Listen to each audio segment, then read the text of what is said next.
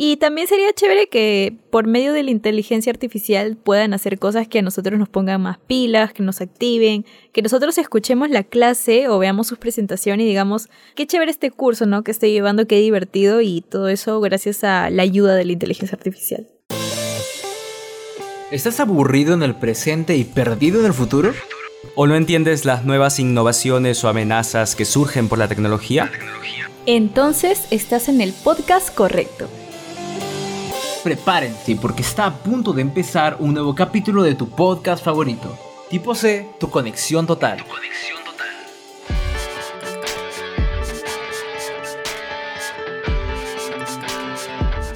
Hey, muy buenas a todos. Bienvenidos una vez más a un nuevo episodio de Tipo C, tu conexión total. Esperemos que para ahora su podcast favorito. Los saluda una vez más Eduardo Guerra y me encuentro aquí con ¿Cómo estás Eduardo? Nicolás Rodríguez, quien les habla.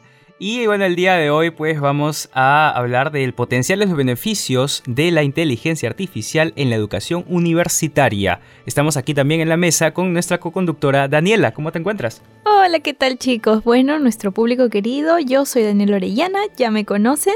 Y como menciona Nicolás, el tema de hoy es muy importante. Tanto así que en las universidades las experiencias ya no son las mismas. Gracias a la inteligencia artificial, la, innovación en la educación está avanzando cada vez más y bueno, está dando sus frutos, diría yo. Sí, definitivamente. Y bueno, para quien no lo sepa, este tema es verdaderamente importante para nosotros porque los tres somos estudiantes universitarios. De hecho, estamos llevando la, la, misma clase, una clase juntos. Así que para este punto nos estamos cansando de ver las caras.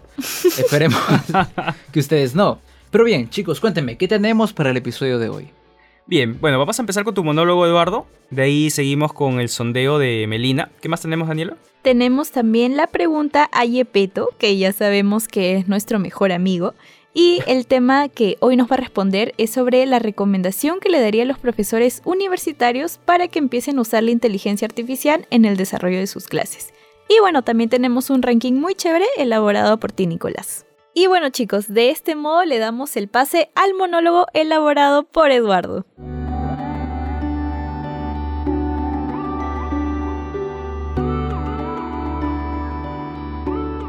Quiero hablarles un poco otra vez sobre inteligencia artificial. Estuve hablando con algunos oyentes del podcast y he empezado a escuchar bastantes preguntas sobre cómo podemos empezar a aplicar la inteligencia artificial de otras maneras. Todos conocemos ChatGPT, sabemos que tú le preguntas y ChatGPT responde, pero a veces no estamos conscientes de lo de los tantos usos que tiene la inteligencia artificial. Así que el día de hoy quiero hablarles de algunas herramientas las cuales he estado investigando para que puedan ayudarlos en su vida universitaria. No solo aquellos alumnos que nos escuchan, sino aquellos profesores que les interese tal vez aplicarlo en sus clases. Porque funciona, funciona para nosotros y tengan por seguro que vamos a usarlo. Así que no les vendría en desventaja usarlo también. En primera, bueno, está el chat GPT. Preguntas, respondes. Tienes acceso a información de casi cualquier parte del mundo.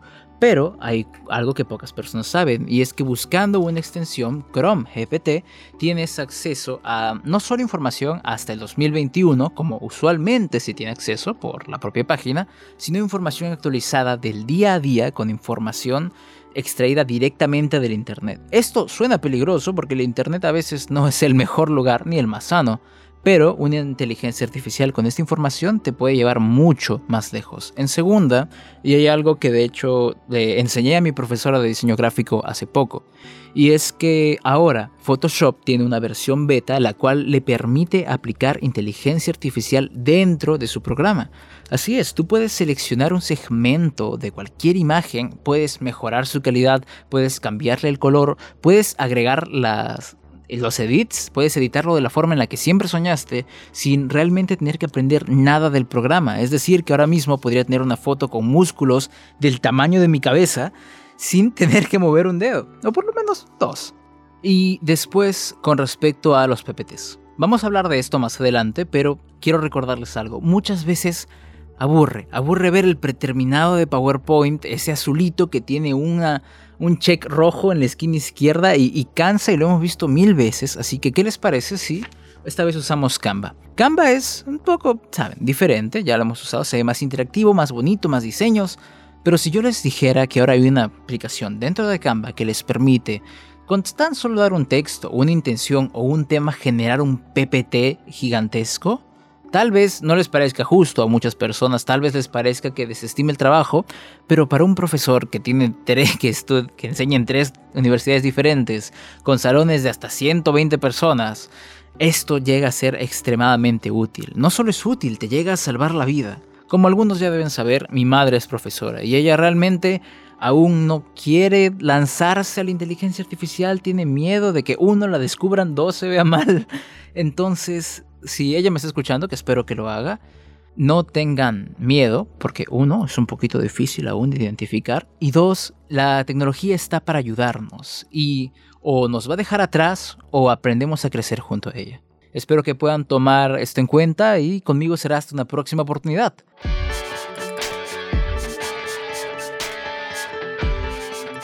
Bueno, Eduardo, qué buen monólogo has hecho el día de hoy.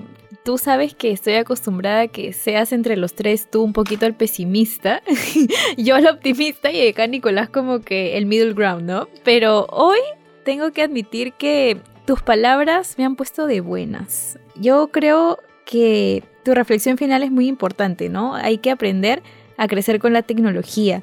Es una herramienta que ha llegado para quedarse, así como ya hemos eh, mencionado en anteriores episodios, así se intenta refrenar, ya no se puede y creo que tampoco no estaría bien, así que mejor hay que aprender a usarla bien y de manera que nos ayude en nuestro día a día y sobre todo en la educación.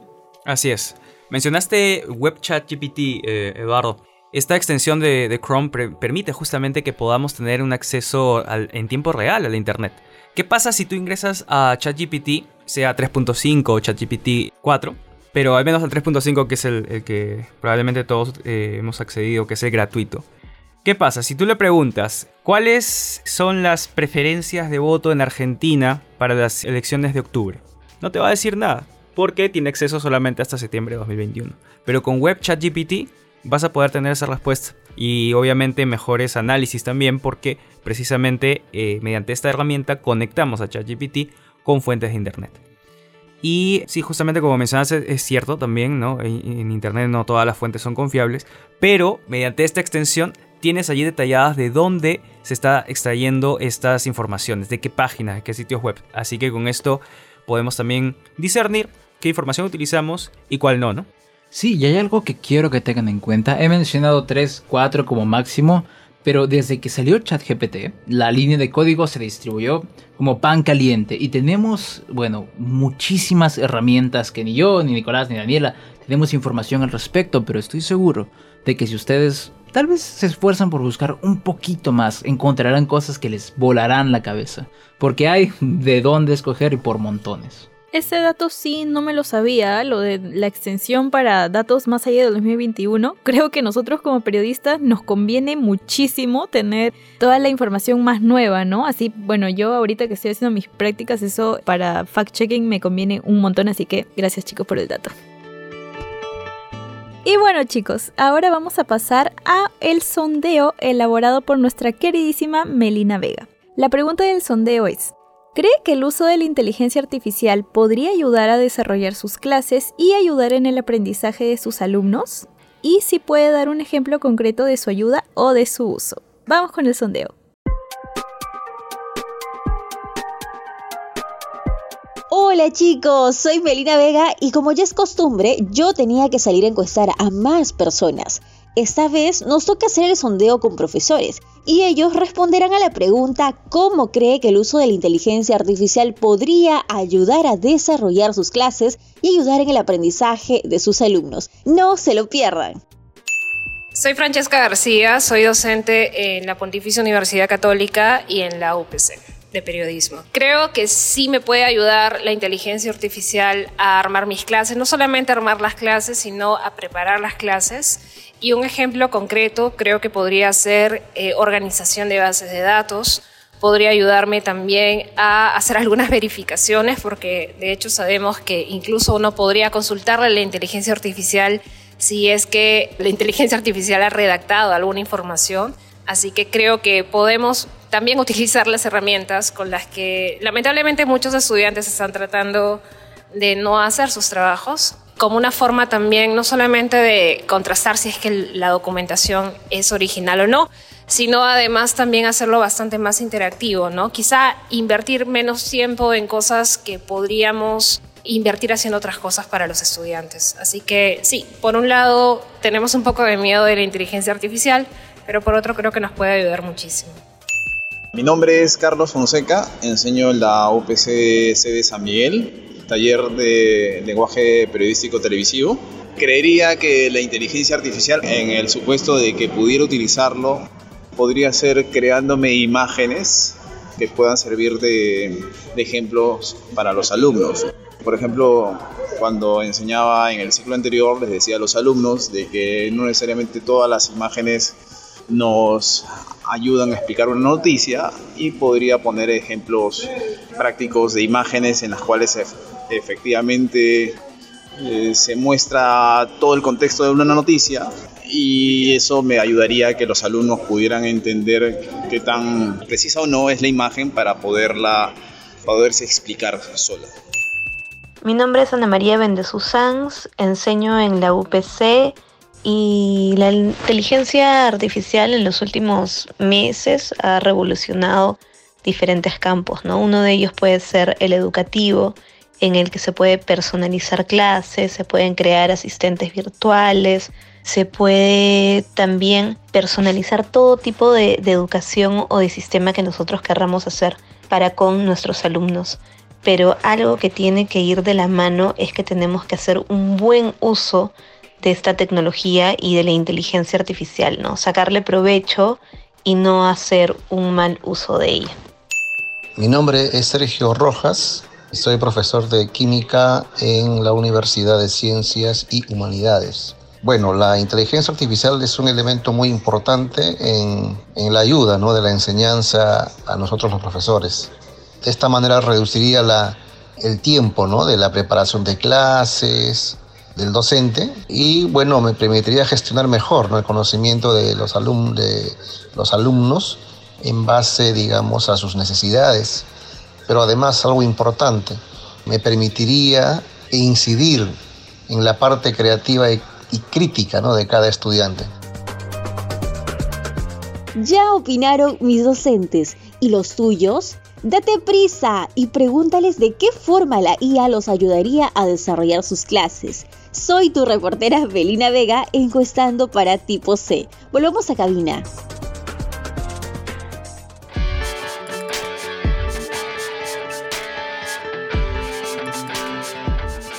Bien, me ha encantado el sondeo, me gusta la apertura que tienen los profesores para poder eh, implementar la inteligencia artificial como parte de la mejora de, su metodología, la mejora de sus dinámicas. Hubo algo que mencionó una de las últimas profesoras entrevistadas, que era que mediante la misma inteligencia artificial ella puede detectar pues si es que los alumnos están utilizando IA para hacer sus tareas, bueno, si se están delegando toda la, digamos, la responsabilidad, toda la carga de la inteligencia artificial sin utilizar ellos mismos pues sus, propios esfuerzos, ¿no? Y eso es algo que creo que nosotros mismos también deberíamos utilizar, porque muchas veces cuando hacemos un trabajo grupal, lamentablemente solamente delegamos, ¿no? Entonces decimos, tú Juan haz tal cosa, haz tal parte, la parte 1, tú Diego haz la parte 2, tú Sebastián haz la parte 3, y entonces a la hora de la hora, cada uno viene con su parte y juntamos todo, ¿no?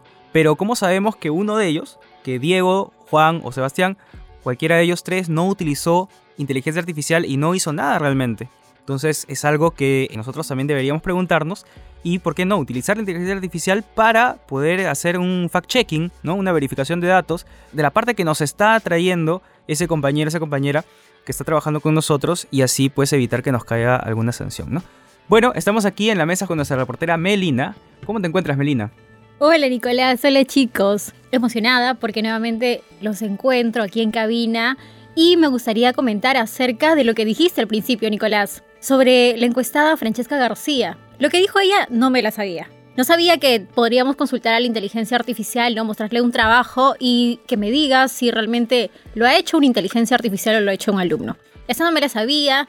De hecho, Melina, déjame decirte que te voy a, explicar un poco cómo funciona esta inteligencia artificial. Sé que hay una específica que puede detectar a otras inteligencias artificiales.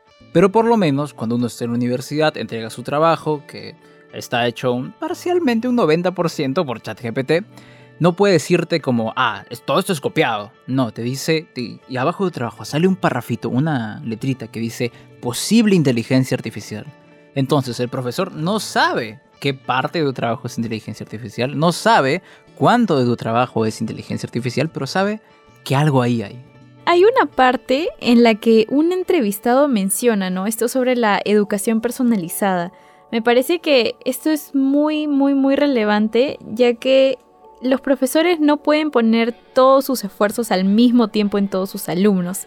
Entonces creo que aquí la inteligencia artificial sí sirve bastante y es muy útil, por ejemplo, lo que mencionaba una profesora, ¿no? Para la base de datos, verificar cosas. Creo que le podría ahorrar bastante trabajo a la profesora y además como a veces en algunos cursos solo tenemos dos horas de clase o tres como máximo, ponte que somos 40 alumnos en una sección es allí donde entra la importancia de la inteligencia artificial. Una vez más, gracias Melina por acompañarnos un día más aquí en cabina. Y a continuación tenemos nuestro segmento favorito, nuestro segmento ya un poco habitual, Pregúntale a ChatGPT. La pregunta de hoy es... ¿Qué recomendación le darías a los profesores universitarios para que empiecen a usar la inteligencia artificial en el desarrollo de sus clases? Ahora queremos decirles que desde que empezó nuestro programa, GPT, ChatGPT ha ido evolucionando junto a nosotros y el día de hoy tenemos una versión diferente, así que veamos qué nos responde.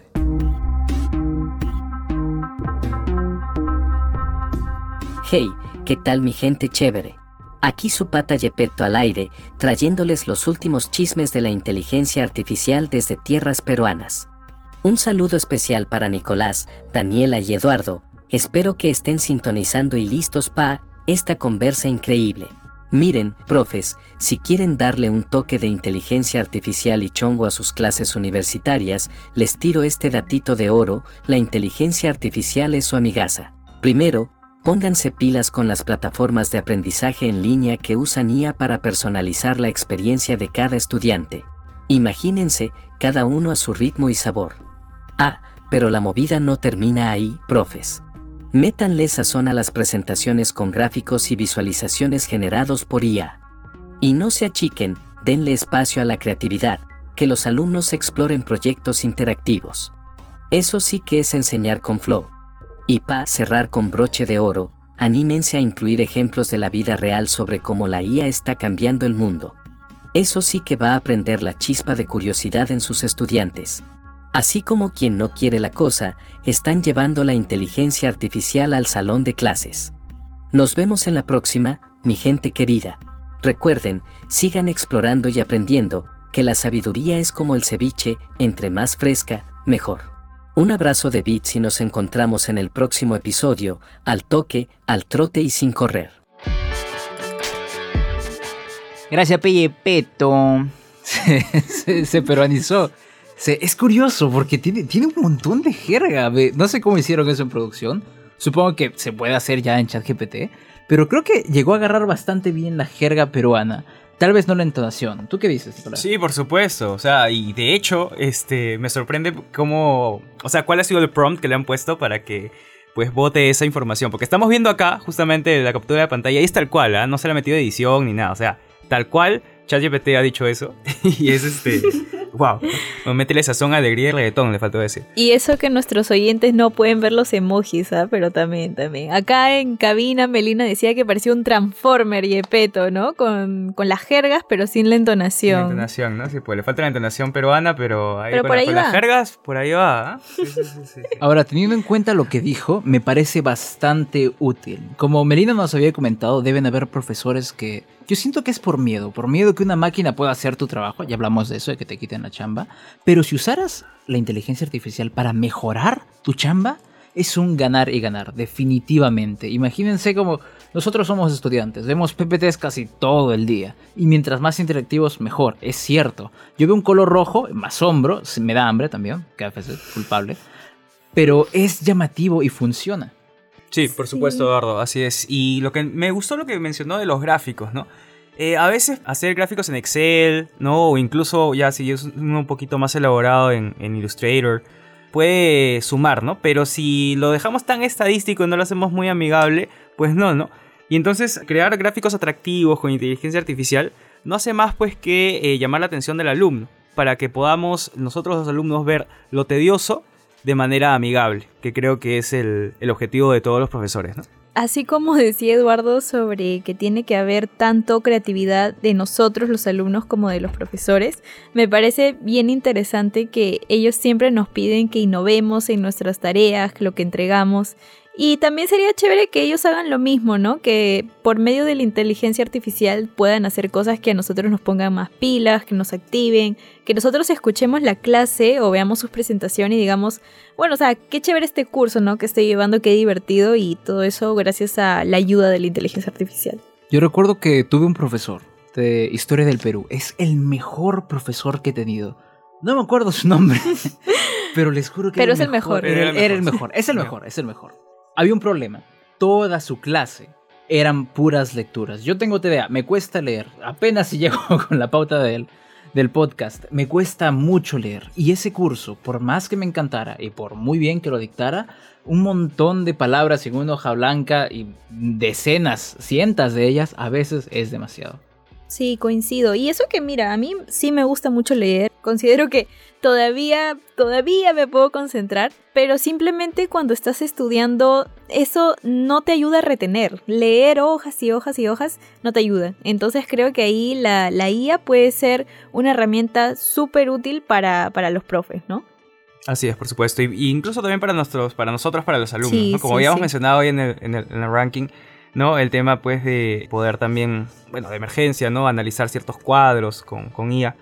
La idea es pues que el camino del aprendizaje se haga entretenido, ¿no? Que no se haga pesado, denso, sino que eh, aprendamos como jugando, ¿no? Que es justamente la idea para que se queden los conocimientos de manera más perenne en nuestros cerebros. Yo de hecho aprendo jugando porque, porque nunca estoy en una clase sin. Sí, por supuesto. Es que es un método, ¿no? Claro. Literalmente. Si no me equivoco, se llama gamification. ¿Ese ¿Existe? sí, el gamification es la forma de eh, aprender jugando. Muy bien, y a continuación tenemos el ranking elaborado por Nicolás y el tema del día de hoy es 5 usos de la IA en la experiencia universitaria.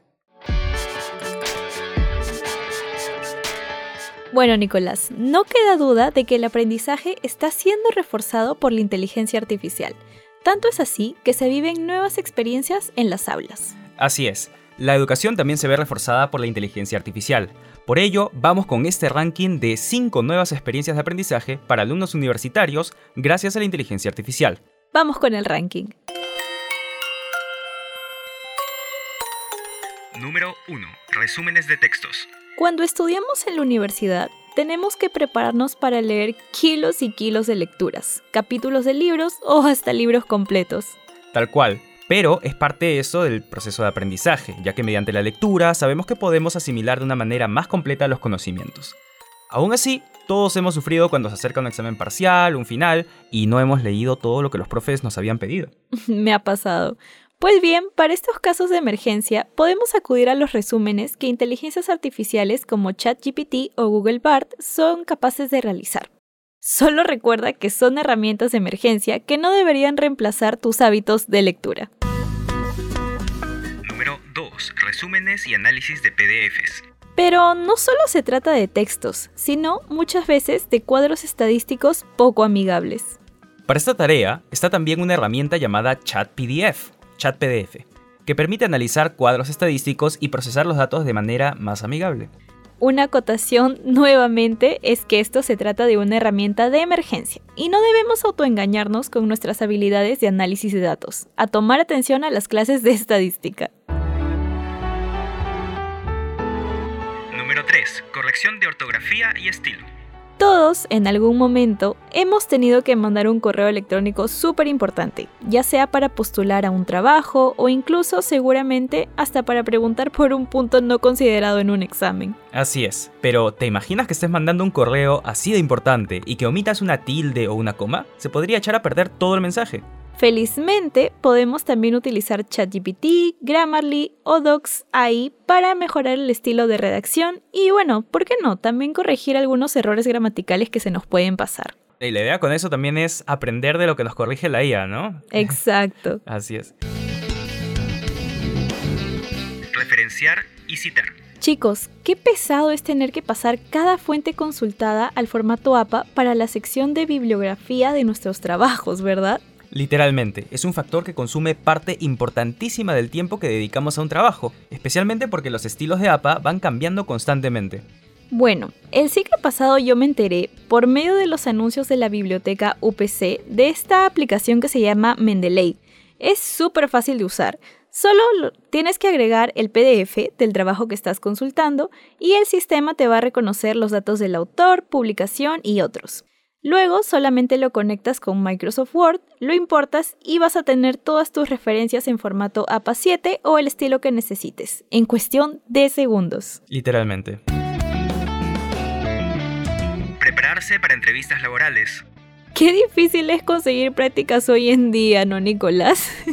Por eso es súper importante que estemos preparados para la temible entrevista laboral y dar una muy buena primera impresión. Tal cual, Daniela.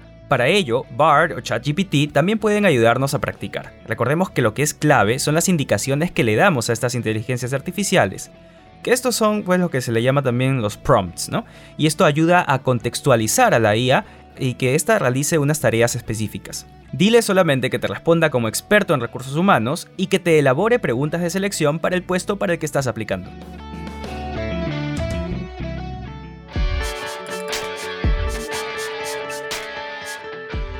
Y Daniela, de todas las aplicaciones que hemos mencionado, ¿cuáles has utilizado? Yo tengo que confesar que muchas veces me he servido del servicio de Grammarly. Antes de conocer todo eso de las inteligencias artificiales, yo simplemente sabía que Grammarly existía y que era muy buena. Y la verdad es que sí, la uso bastante, sobre todo cuando escribo en inglés, que se me pasan siempre algunas cositas de la gramática y ahí está para salvarme la vida. ¿Tú cuáles has usado? Ah, una pregunta antes, ¿y Grammarly también funciona en español? Sí, me parece que hay una extensión justo del mismo Google que te ayuda a ponerlo, a cambiarlo a cualquier idioma que necesites y sí, también va súper bien. Qué genial. En lo personal he utilizado Mendeley, que en realidad me ha sido como una salvación para cuando he tenido que estar ahí con el deadline para presentar mi tesis, por ejemplo, o bueno, el trabajo de investigación es realmente maravilloso cómo trabaja. Obviamente no es perfecta, ¿no? Eh, va a reconocer los datos del autor, ¿no? el número de página, dónde fue publicado, pero por ahí que de repente se puede equivocar en el tipo de, de, artículo que estamos viendo, si es que es un artículo científico publicado en revista o si es un libro, entonces ahí simplemente editas los datos. Es algo muy sencillo como si fuese un pequeño formulario, cosas así, y cuando lo estás importando a Microsoft Word, está ahí en APA 7. Ya no tienes que preocuparte por ponerlo en cursiva, qué dato poner, dónde se pone, o qué número se pone y esto el mismo Mendeley lo hace. De sí, verdad, pues, súper útil. Bueno, también siempre tiene que chequear, ¿no? Porque no vas a estar como que ahí esperando que te haga toda la tarea, todo el trabajo. Yo también me enteré de Mendeley hace poco y bueno, todavía no he tenido la oportunidad de usarlo porque bueno, todos los trabajos que ya me están dejando como que no requieren bibliografía, son más este de talleres así. Ajá pero para Hasta para que lleves tesis. sí sí eso te iba a decir. Cuando lleve tesis uy yo ya sé yo ya sé qué usar y ahí, estoy para ahí para no estar todo el rato porque se pierdes un poco el tiempo en lugar de estar fijándote bien leyendo la leyendo los artículos no sí porque mínimo vas a manejar entre 40 y 50 fuentes ¿ah? Así que, ese es el chiste creo no de estas inteligencias que más bien como que potencien lo, lo importante y bueno y cosas un poco más mecánicas ahí que nos den una mano no exactamente exactamente. Has dado en el clavo porque de esa manera nos libera, pues, ¿no? De estar, o mejor dicho, nos libera tiempo que estaríamos empleando en seguir el formato APA para simplemente, pues, dedicarnos a la investigación. Sí, que es lo más importante del trabajo. Muy bien, Daniela. Entonces, bueno, ese ha sido el ranking que hemos escuchado. Y bien, volvemos en unos segundos para la despedida de esta edición. Hola, soy Sebastián Vargas, director de Tipo C, Tu Conexión Total. Hacemos una pequeña pausa para recordarte que puedes seguirnos en nuestro Instagram, arroba tipo-c podcast, en el cual posteamos contenido constante y puedes estar al tanto de cuando subimos un nuevo episodio. No olvides también compartir con tus amigos y familiares nuestro contenido para que puedan estar informados sobre las nuevas innovaciones tecnológicas y sobre todo el mundo de la inteligencia artificial. Somos Tipo C, tu conexión total. Tu conexión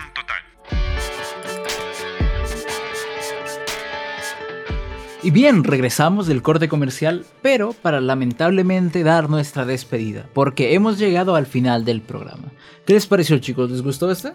Y sí, sí, sí, me encantó, me encantó el, el podcast del día de hoy, brindándole a nuestra, bueno, a la comunidad universitaria, ¿no? De todas las universidades ¿no? y estudiantes en general, herramientas que les pueda ser útiles en su día a día, en esta gran aventura que es aprender. No se olviden, chicos, que lo importante es eso, ¿no? Aprender. Si delegamos, si vamos a delegar todo a las inteligencias artificiales, pues la verdad es que estamos pagando la pensión para el robot. Y esa no es la, la voz, ¿no? Sí, esa no, esa nunca es la idea.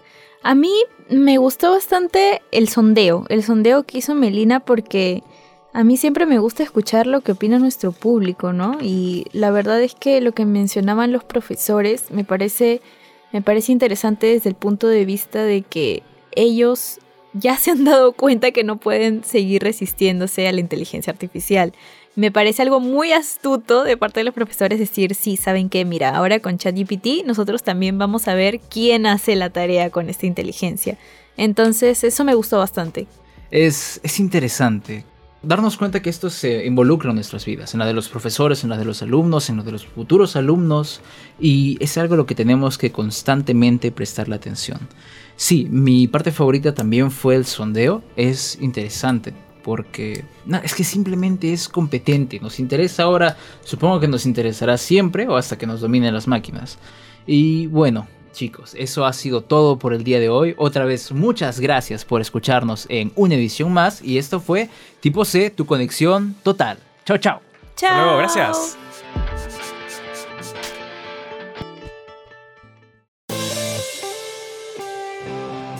Acabas de escuchar una emisión más de tu podcast favorito, Tipo C, tu conexión total. En la conducción estuvimos Eduardo Guerra, Nicolás Rodríguez Y Daniel Orellana. Como reportera estuvo Melina Vega. Como productor general estuvo Sebastián Vargas. Tipo C es un podcast organizado y producido por la carrera de Comunicación y Periodismo de la Universidad Peruana de Ciencias Aplicadas, UPC.